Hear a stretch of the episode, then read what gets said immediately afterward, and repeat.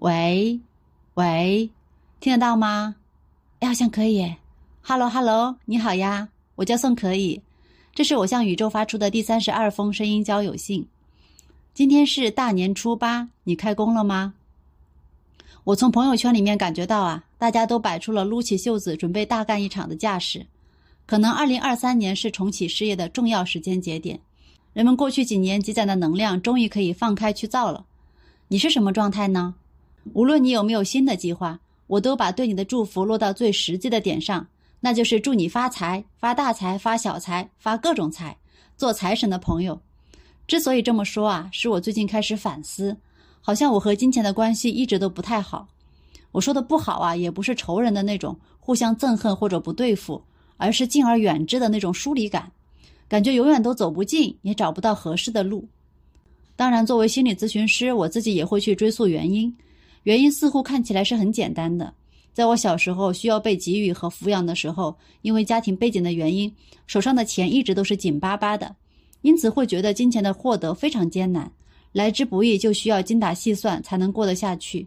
但其实我们那个年代呀，大部分的农村孩子也都是如此，至少我和我弟弟是在一个家庭里面长大的，有差不多的感受。我到现在消费观还是比较节约的，但是我弟弟花钱就一直大手大脚。好像随时都可以花光，又好像随时可以从哪里搞一点来，我就很羡慕他对金钱的这种掌控感。你呢？你的消费观是怎么样的呢？你和金钱的关系又如何呢？那么到底是什么制约了我和财神的关系呢？仔细深想，我内心里面一直认为，要得到刚需以上的钱，就需要付出极大的努力和牺牲。如果牺牲不到位，那钱也可能不到位。而对比要牺牲的部分，虽然不知道具体是什么。却很坚定的想要维护，所以翻译过来就是不想不劳而获，但是也不想伤筋动骨的去获得。很多人说这就是缺少一种非要不可的动力，而那个筋骨到底又是什么呢？我觉得是一种，嗯，不值得的羞耻感。比方说小时候问大人要钱不给的时候，感觉到的是羞耻；卖东西卖贵了，心里觉得是不道德的；要去问公司要更多的钱，也是不好意思的。好像对方一旦拒绝，我就变成了一个不值得的人。因此，每当我面临类似的选择的时候，都选择了钱更少或者不要钱的方向上去，宁愿自己定低价成交，也不敢开高价去博弈。恐惧是一个人的边界，我的恐惧边界就把我固定在一个很小范围的地方了。你呢？我说的这些，你有同感或者相反的感受吗？你的内心深处是怎么理解金钱到来的方式呢？最近最火的电视剧《狂飙》里面。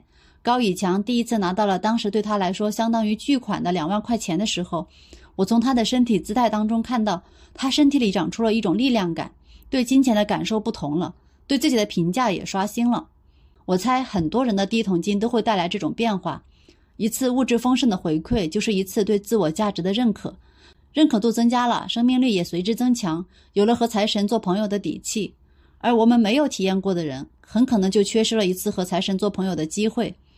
有一本书叫《对财富说是》，里面探讨了如何跟财富和解的方法。第一个练习就是身体姿势的调整，需要我们展开双臂，敞开怀抱，用这种姿态去把借出来的钱要回来。